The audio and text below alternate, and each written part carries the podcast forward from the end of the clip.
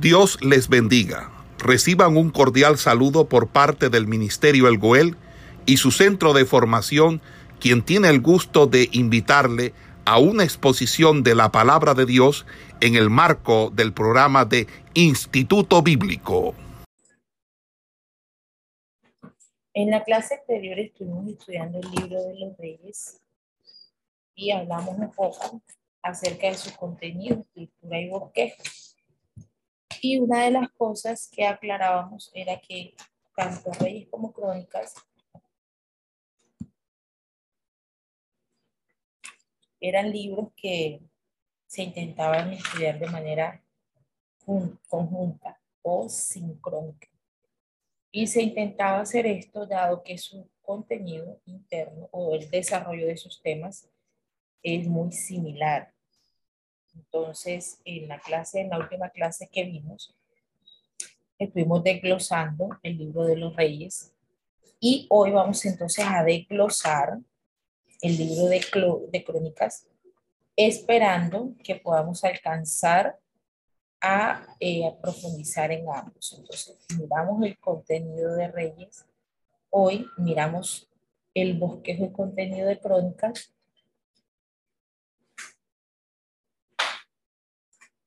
con la intención de poderlos estudiar juntos. Entonces miramos que el libro de crónicas también hace parte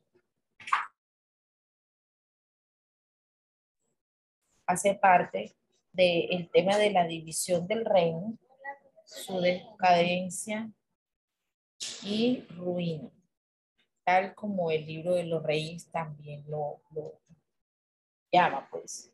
El libro de los reyes también trata de este mismo tema. Como les decía, no vamos a estudiar de manera conjunta, porque sus temas son muy, muy sincrónicos, muy parecidos. Hay problemas con el Aló, ¿me escuchan? Aló. ¿Me escuchan? Amén, profe, se escucha claro. Ok. Bueno, entonces les decía que vamos a estudiar el libro de las crónicas, en este momento su bosquejo, esperando poder estudiar su contenido interno de manera conjunta con el libro de los reyes. ¿Ok? Entonces, vamos a mirar un poquito.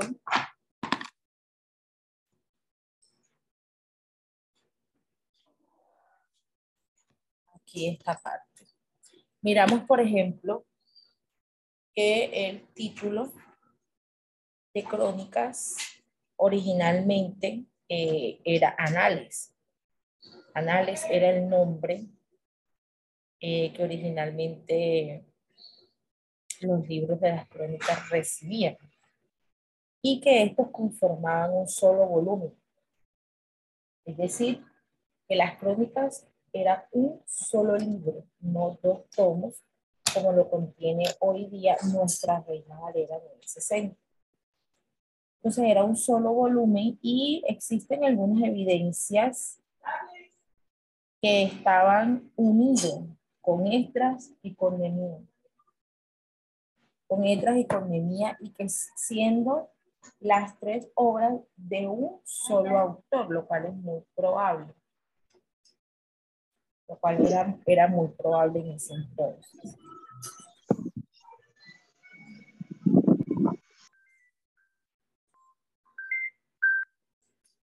Eh,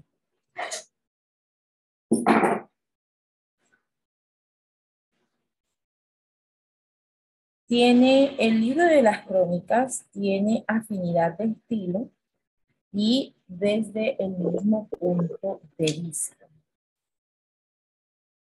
Tenía una afinidad en estilo y punto de vista, es decir, la manera como expresaba su contenido es muy parecido al de crónicas y al de lo cual llega a pensar a ciertos estudiosos de la Biblia que este libro también es escrito por el mismo autor de Esdras y de Nehemías. Sin embargo, al no estar claro dentro de la Biblia, es uno de los ítems que no nos atrevemos a confirmar o que no nos atrevemos a, a asegurar, sino que solamente se deja como una especulación o posibilidad. Entonces vemos también un dato curioso o importante del libro de Crónicas,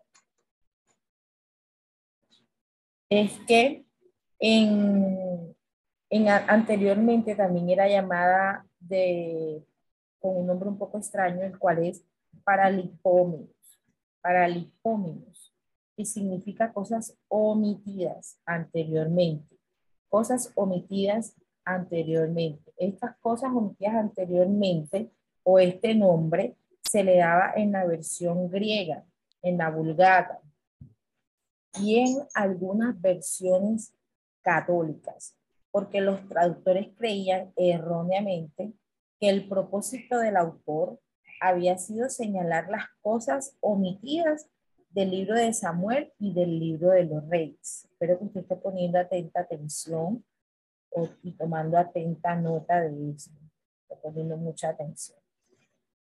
Consideraban que era el libro de las cosas que omitía el libro de los reyes y el libro de Samuel. Entonces, al considerar que en ella estaban estas cosas que no habían dicho allá, consideraban que Crónicas era entonces esta parte que no se dijo en aquellos libros, por eso lo llamaban para, para considerándolo de esta manera. Entonces, según las apariencias, los cronistas eh, habían tomado estos libros para escribir lo que no aparece, lo que nos parece una repetición de ellos.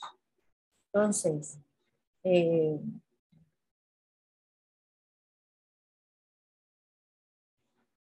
más que en cualquier otro libro del Nuevo Testamento, en este libro se usan las fuentes de los registros originales de Israel y las crónicas de los reyes y de los profetas. Se mencionan también 20 fuentes. Estas 20 fuentes de las que hablamos son las que estuvimos mencionando en la clase anterior con respecto al libro de los reyes. Con respecto al libro de los reyes. Y mencionábamos eh, los libros que son evidencia interna dentro de la misma Biblia y que nos dice eh, cuáles son las fuentes de las que se tomaron estos, de las que se tomaron estos, estos escritos. Permítame un momento, por favor. Mano Vladimir, rayo la pantalla. Entonces decíamos, eh, decíamos que era considerado el libro del cual se habían escrito las cosas omitidas en el libro de los reyes y en el libro de eh, Samuel.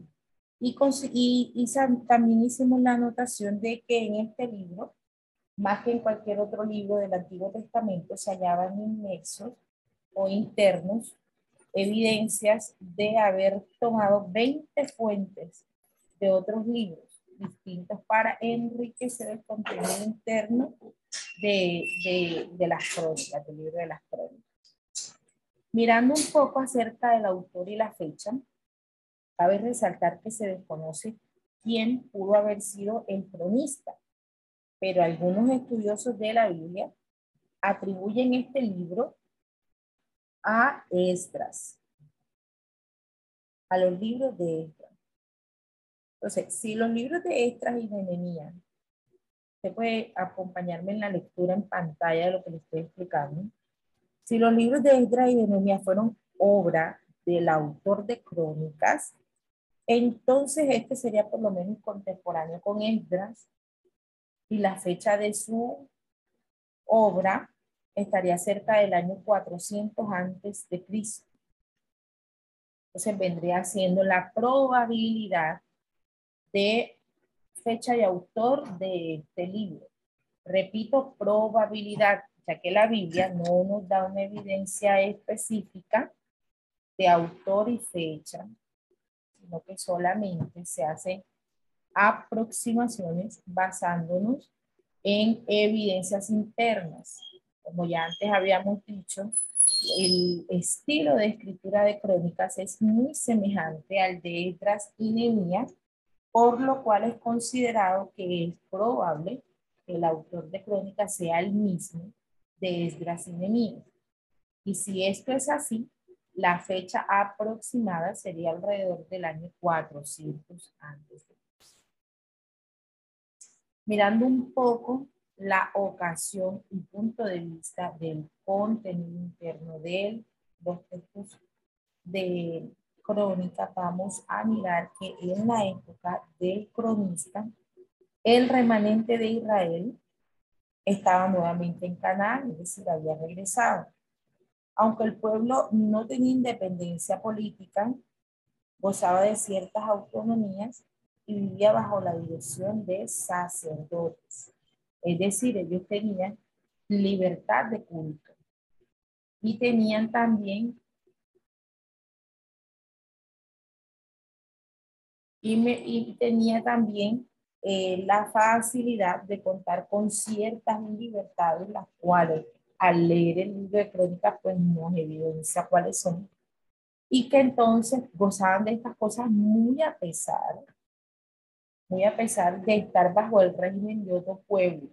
Pero fíjense que estaban bajo el régimen de otro pueblo, pero estaban dentro de Canadá. Ellos habían sido repatriados, habían sido, eh, perdón, llevados en esclavitud a otros pueblos y naciones, y en este momento habían sido repatriados, es decir, habían vuelto a su patria, a Canaán, a su tierra, ellos estaban allí de regreso, pero estaban allí de regreso de forma, eh, este, sirviendo a otro pueblo, al pueblo que los había llevado esclavos.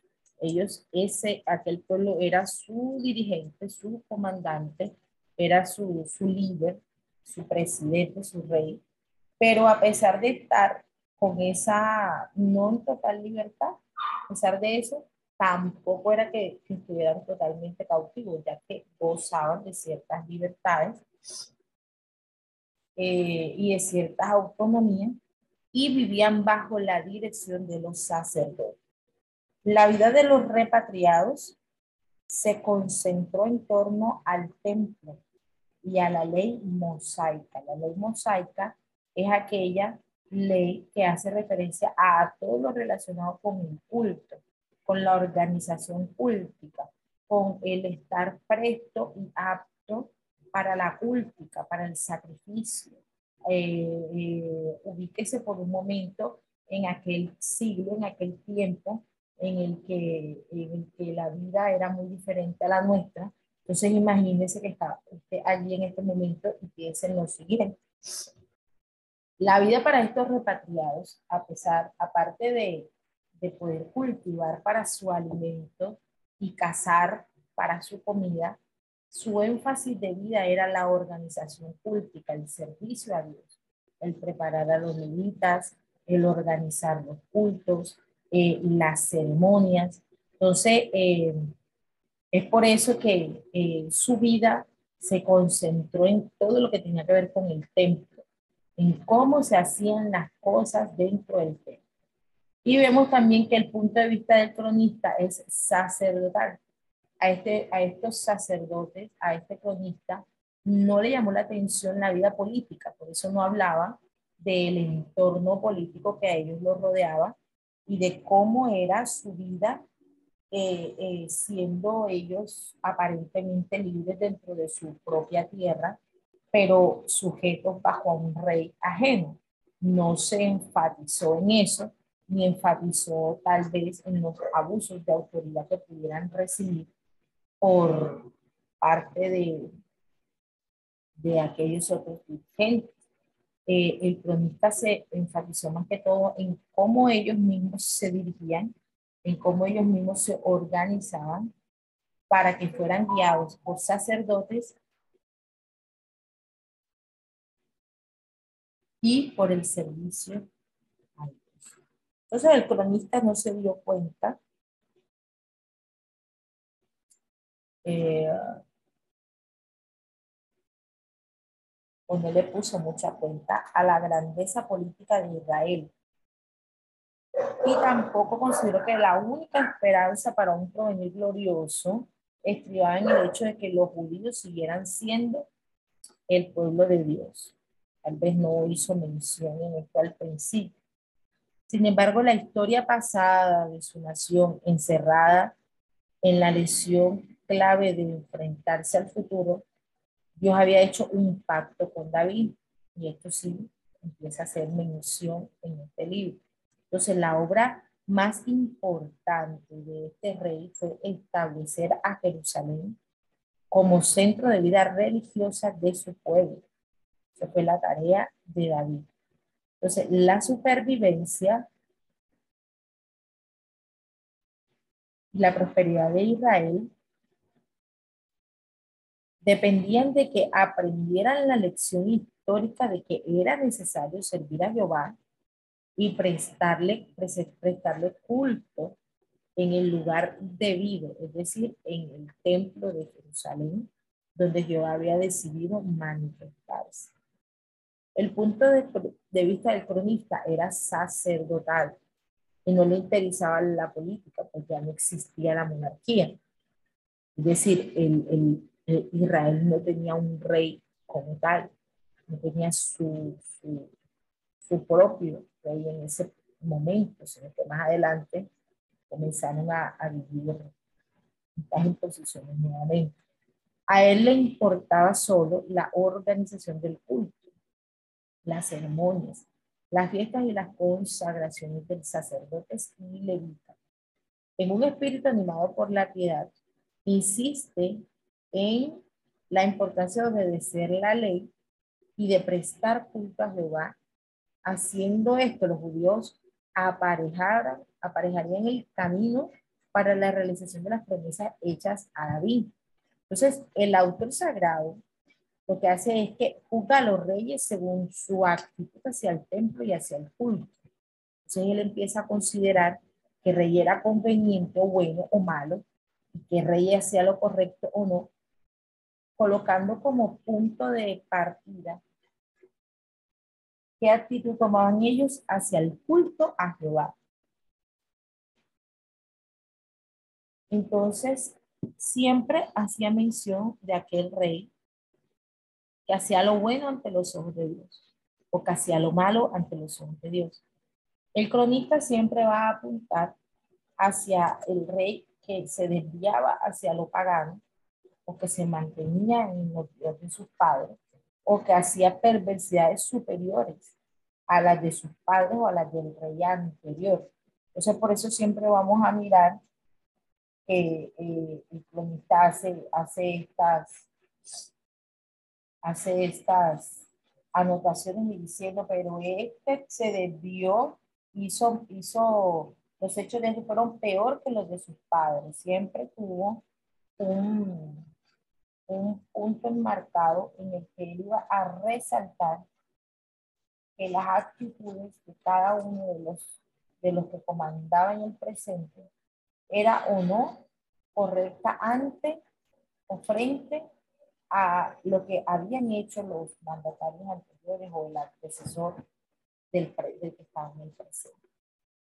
Entonces, el autor sagrado siempre juzgaba a los reyes según la actitud hacia el templo y el culto y se refiere a David como, el, como un modelo, como el modelo. Y presenta una nueva interpretación de la historia de Israel a la luz de los principios que guiaban la vida religiosa del pueblo de la restauración. Entonces, las crónicas no son una mera repetición de Segunda de Samuel y de los libros de los reyes, sino que el cronista va a hacer algo muy distinto y este va a comenzar con la genealogía primitiva.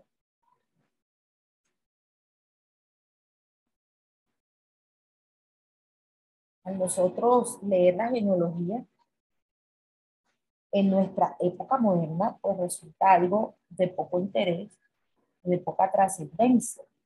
Pero en, en los tiempos antiguos, el tema de la genealogía era un tema muy profundo e interesante, que tal vez para nosotros a, desconocerlo pues no lo es, pero para ellos siempre fue un ítem importante que no todo el mundo lo tenía en cuenta a la hora de escribir, pero sí a la hora de vivir. Entonces, el cronista hace, hace esto, inicia su libro o en el principio de su libro, integra, integra la genealogía. Entonces, es el Espíritu Santo el que emplea las genealogías para enseñar una verdad. ¿Cuál es esta verdad? Lo que importa son las personas y no los movimientos. Es el Espíritu Santo quien a través de la genealogía quiere decirnos lo siguiente. Quiere decirnos que son las personas los instrumentos que usa Dios para llevar a cabo su sublime propósito. Las genealogías iban a cumplir también un, un propósito no solo en nosotros, que somos la generación futura, sino también en ellos, la generación que en ese momento está en el presente. Y durante el tiempo el cual fueron escritas todas estas cosas. Entonces, para esa generación presente, la genealogía lo que intentaba era recordarles a los repatriados que tenían el privilegio de aceptar los pactos y de recibir las promesas hechas a sus padres Además tenía también gran importancia, debe tener también gran importancia para nosotros porque trazan la línea de antepasados del Redentor. Entonces, luego que se presenta la genealogía, el cronista describe la muerte de Saúl.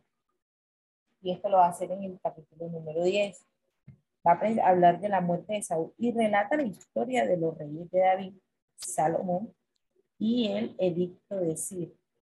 Entonces, aunque la historia presenta en las crónicas, presenta en las crónicas, abarca el mismo periodo que se describe en Segunda de Samuel y los libros de los reyes, el autor no intenta narrar todos los sucesos encontrados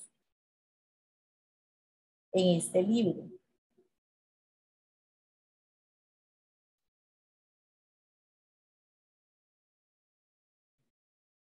sino que lo que hace también es que incluye solo aquellos incidentes que son importantes desde el punto de vista sacerdotal. Es decir, que él no cuenta con detenimiento y, cuidado todos los sucesos eh, que van enmarcados en otros, en otros aspectos de la vida de los israelitas, como podían ser ciertas tierras, porque no las mencionó todas, como podían ser los hechos de ciertos reyes, que tampoco los mencionó todos, sino que solamente se basaba en escribir aquello que sacerdotalmente hablando, es decir, dentro de la política, dentro de, del orden de vida eh, de, consagración, ellos debían tener y no tenían, o si tenían, siempre buscando enmarcar estas cosas.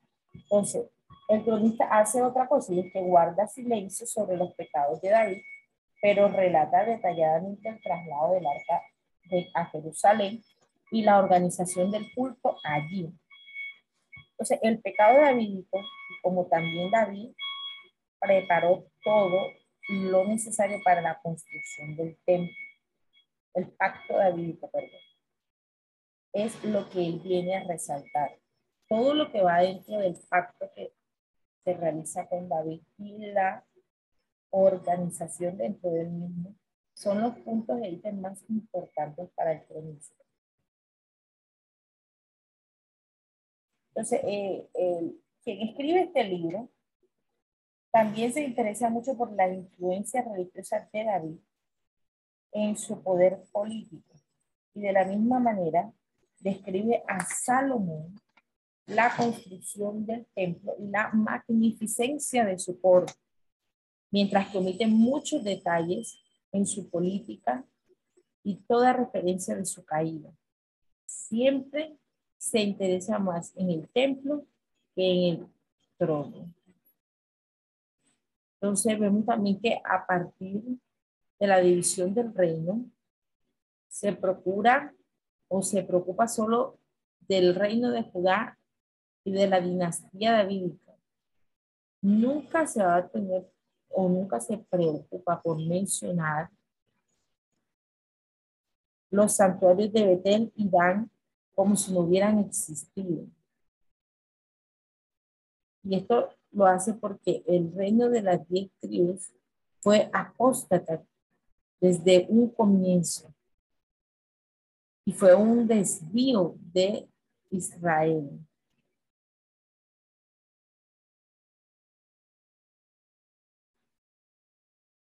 Y esta frase que dice, todo Israel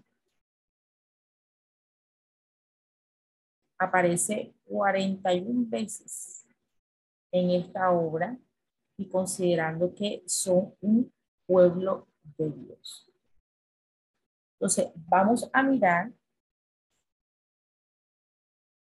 que el tema para el libro de crónicas es la historia de Judá, de Judá escrito desde el punto de vista sacerdotal. Ese es el tema principal de este libro. Y ahorita entramos entonces a enfocarnos un poco acerca de la de el bosquejo o la composición interna de este libro.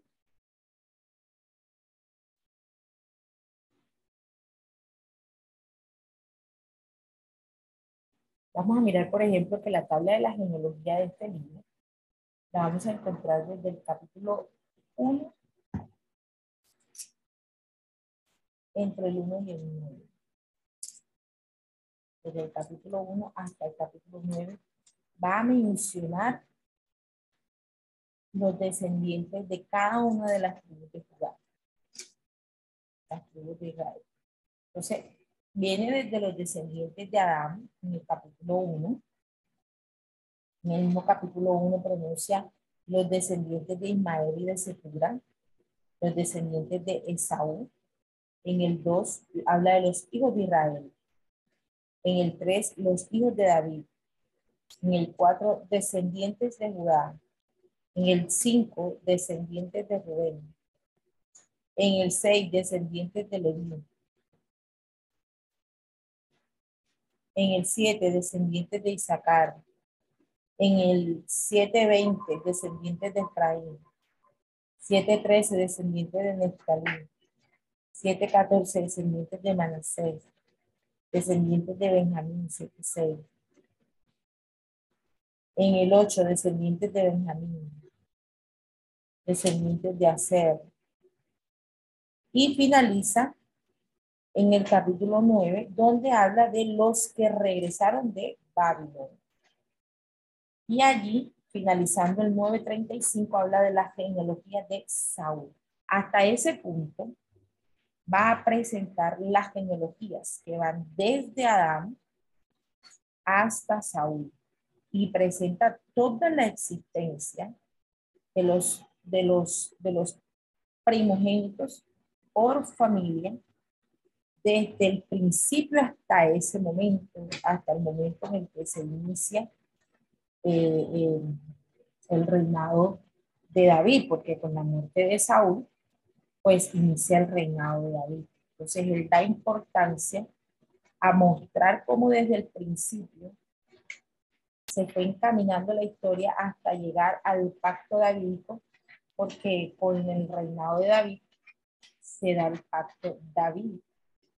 Entonces, dentro de todos estos nueve capítulos, él plasma el desenlace desde el principio, desde el origen del mundo, desde el primer hombre creado hasta que se da el pacto davídico. Y detrás de esta genealogía nosotros podemos encontrar una enseñanza muy importante y es cómo a partir de David, con su pacto, con el pacto hecho a través de él, se marca también el advenimiento de nuestro Redentor. Y allí es donde se parte la historia en dos y considera el hecho de la salvación para todos. Pero Crónicas, al presentar el principio de su genealogía en Adán y finalizando con el pacto davídico del cual proviene Jesucristo, nos hace un, un AZ, o es decir, un principio y un final, entre la historia donde inicia el pecado a reinar en el mundo hasta donde el plan de salvación se da apertura a través del pacto de David. Entonces vemos cómo en el inicio de Crónica vamos a recibir el puente que lleva al hombre a pasar de eh, la naturaleza pecaminosa que recibimos con el pecado de Adán la naturaleza pecaminosa que se, se, se, desenvuelve que se, se riega o que contamina a toda la creación a partir del pecado con Adán, hasta el pacto davídico en el cual se promete rey que se sentará eternamente y para siempre a reinar sobre todas las naciones y dar libertad. Entonces, el pacto davídico, aunque parece ser tomado en ese entonces como un pacto secular, como o como un, perdón, unas palabras literales, este, a pesar de esto, eh, hay un trasfondo espiritual impresionante porque ese pacto davídico lo que lleva en sí es el hecho del el advenimiento del Mesías, de nuestro Redentor. A David lo que se le dice es que se le dará, siempre habrá varón en su trono, siempre habrá rey en su trono, que su, que su reinado será eterno, que su reinado será eh, eh, eterno que nunca, nunca faltará rey de su descendencia. Y efectivamente, a pesar de que con Salomón y los demás se fue perdiendo la línea de esa línea genealógica del niño Jesucristo y al llegar Jesucristo, nació, creció, murió y resucitó en ese punto de vista, en ese momento que él, desde que él vino a esta tierra, pues vino como Salvador y Rey y murió como Salvador y Rey, pero al resucitar, resucitó como Salvador y Rey para siempre. Entonces en Cristo es donde se cumple este pacto davídico de que el reino sería siempre eterno, siempre eterno, y que nunca tendría final. Entonces, ese reinado sempiterno que se cumple en Jesucristo no es solamente para que hubiese una un descendiente de, de David eternamente, sino que ese descendiente eterno de David iba a producir en la humanidad el hecho de salvarlo, de llevar a la humanidad consigo también a la eternidad y de libertar a la humanidad precisamente de la cautividad que recibió al, de, al, al, entrar el pecado con Adán. Por eso Romano va a decir, así como el pecado entró al mundo por un hombre, también la salvación por un hombre entra a, a este mundo. Entonces, ese reinado sempiterno que se cumple en Jesucristo también es es, va de la mano con, con el reinado de libertad. Entonces, David y todos los demás luchaban por mantener al pueblo libre de los reyes que venían a oprimirlo y de los demás que querían llevarlo en cautiverio. Lo mismo hace Cristo, pero ya desde un punto de vista espiritual. Cristo vino y dice la Biblia que murió una sola vez y por todas. Y con esa lucha en la que él también derramó su sangre, al igual que los guerreros lo hacían en el campo de batalla, en esa lucha, pues que él ganó, ganó no solamente el hecho de ser el eterno, sino de libertar al ser humano del enemigo que siempre quiere llevarlo al cautiverio y del enemigo que siempre quiere tenerlo esclavo del pecado. Sea, al él impregnar a la humanidad de la libertad de escoger si quieren pecar o no quieren pecar, entonces él eh, hizo lo que los reyes durante años estuvieron haciendo para Israel, luchar por mantener el pueblo libre. Ya Cristo en esta ocasión pues no lo hizo como esperaba el pueblo de Israel, con un ejército que luchara contra los demás reyes y se diera una guerra y una matanza, sino que Cristo lo hizo desde el ámbito espiritual, libertando a la humanidad del principal enemigo que también era espiritual. Entonces, Crónica nos va a llevar a este desenlace espiritual que nos muestra el inicio de la cautividad y el final de la misma.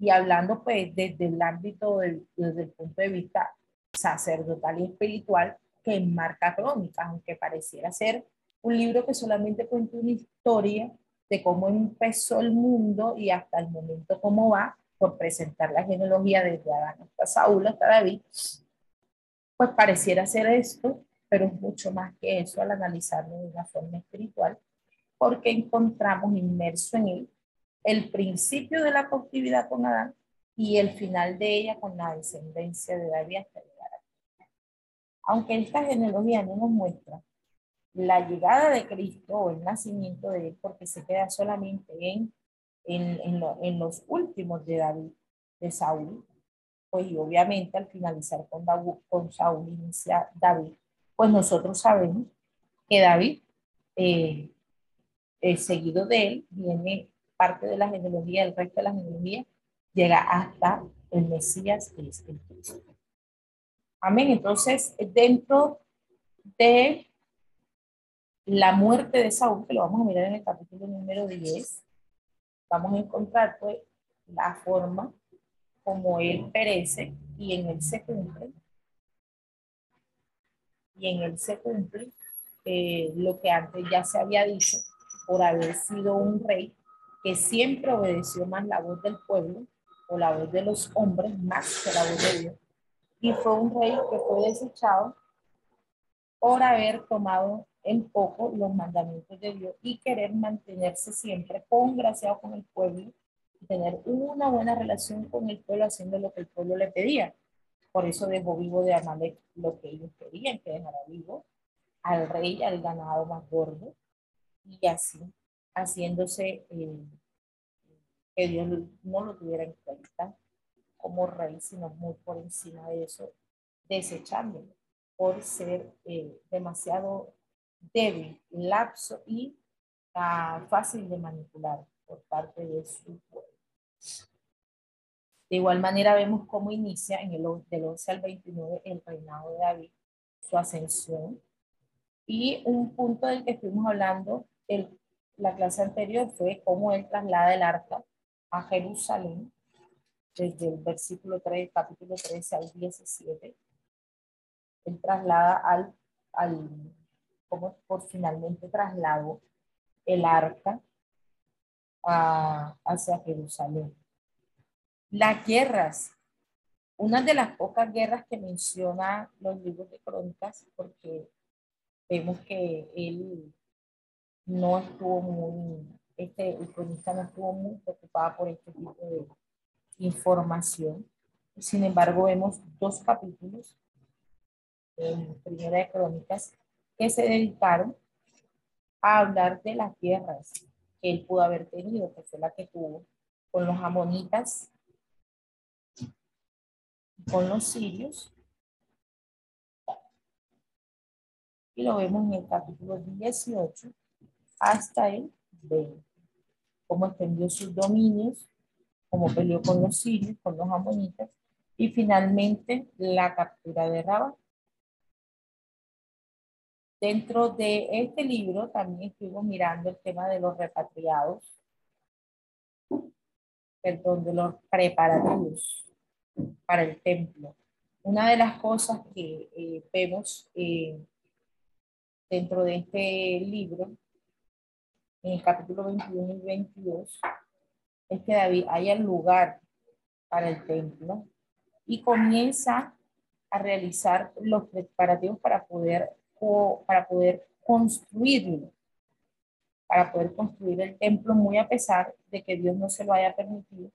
Su intención siempre fue construirla y por eso, desde un principio, él trabajó para construir, para, para hacer el templo algo eficaz y algo eh, que se diera, que se cumpliera. El capítulo 23 al 26 se va a preocupar por la organización religiosa y por eso se da la distribución de, lo, y de los deberes a los levitas y se les empieza a decir a ellos qué, qué cosas deben hacer, qué cosas deben, eh, cómo se deben organizar. Eh, dividió a los grupos conforme a los hijos de Leví, que son Gerson, Coat y Merari eh, dividió entonces según los hijos de Gerson, según los hijos de Coat y según los hijos de Merari, que eran los levitas. Y de acuerdo a esto, fue organizando eh, a cada uno de ellos, a los hijos de los hijos de los hijos, estableciéndoles sus tareas y organizándoles sus eh, o desempeño dentro del área sacerdotal. habla un poco de la organización política en el capítulo número 27, cuando entonces él empieza el cronista a mencionar los oficiales de David y empieza a mencionarlos a todos ellos y diciendo su rol o su labor dentro, dentro de él, dentro de la parte política.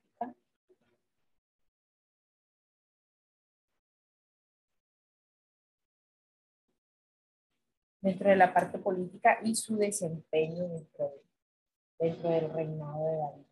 En el capítulo 29 y 28 vamos a ver entonces cómo terminan el reinado de David y comienza el reinado de y cómo comienza el reinado de Salomón. Amén. Capítulo 28 y capítulo 29, considerando entonces algo muy importante. Sin embargo, pues cuando nosotros leemos historia de los reyes, historia de crónicas, libro de crónicas y libro de reyes, encontramos las grandes similitudes que tienen estos dos libros, pero también notamos las diferencias. Por ejemplo, Crónicas presenta al final de su primer libro cómo Salomón sucede a David. Y lo hace de una manera tan sencilla, tan superficial, que no entra en, en los mismos detalles que nosotros pudimos notar en los reyes libro de los reyes, cuando inicia eh, el rey Salomón y toma el, toma el reinado, vemos cómo Salomón pide sabiduría, cómo eh, Betsabé va delante del rey, cómo le explican a David eh, que están intentando usurpar el trono de Salomón, de David, cómo intenta Adonías tomar la posesión diciendo yo reinaré. Entonces, todas estas cosas eh, podemos verlas en el primero de Reyes capítulo 1. Y es el ítem con el que empieza Reyes, pero es con el que termina Primera de Crónicas. Primera de Crónicas termina con el... Primera de Crónicas termina con el punto con el que comienza Primera de Reyes la sincronización de estos libros se va haciendo específica cada día, de cada lectura. Entonces, Adonía intenta usurpar el trono en Primera de Reyes. Y Crónica, cuando habla de la sucesión de Salomón, habla de cómo, cómo David reunió a los principales y a las tribus y a los jefes y dio y dijo lo que tenía que decir y dijo que él tenía el propósito de edificar casa, pero que Dios no se lo había permitido, pero que Dios le permitió tener un hijo que sí lo haría.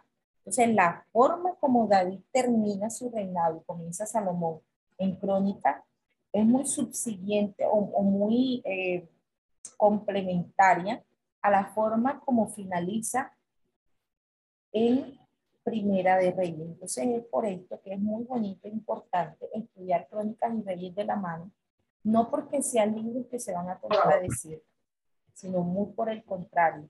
Son libros que se complementan el uno al otro. Amén.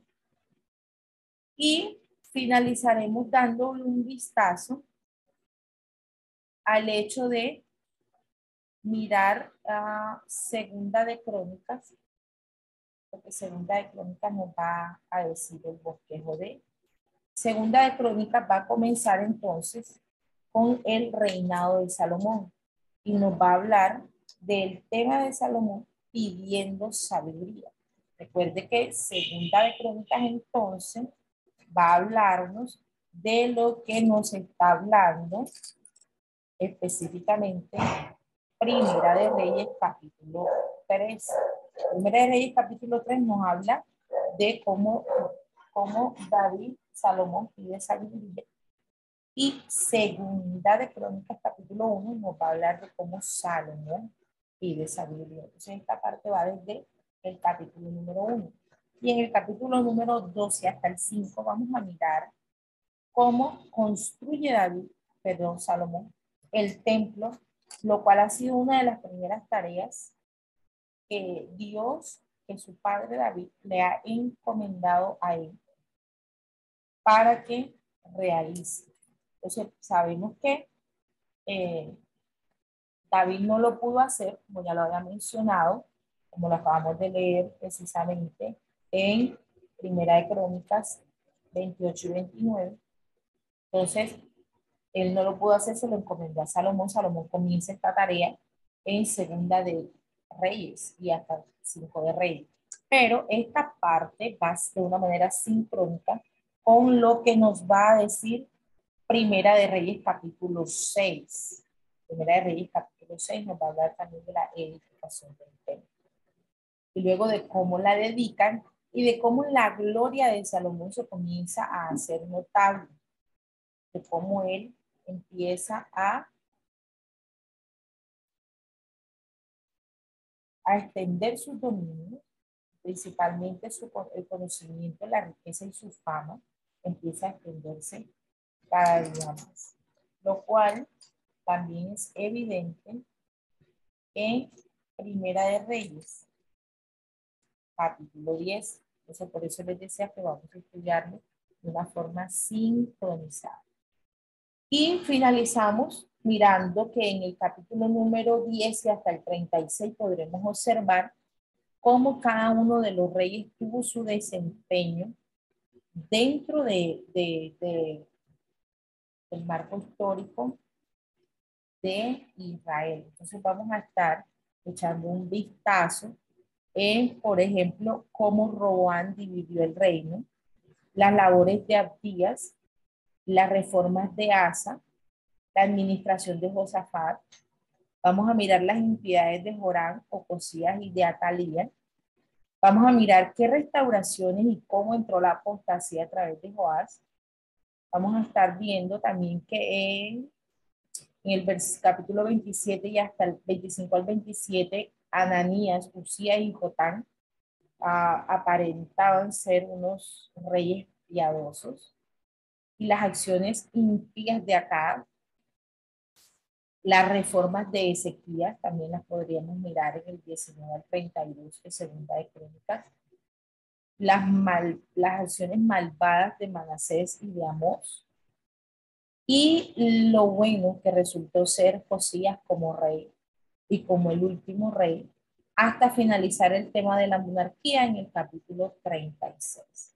Entonces, este sería el bosquejo del libro de Crónicas y estaremos desglosando en la próxima clase, Dios mediante, de forma sincronizada, el estudio de reyes y de crónicas. Bueno, amados hermanos, ha sido todo por hoy. Esperamos que este estudio haya sido de bendición para su vida y ministerio. A Dios sea la gloria. Este es el Ministerio El Goel, vidas transformadas para cumplir el propósito de Dios.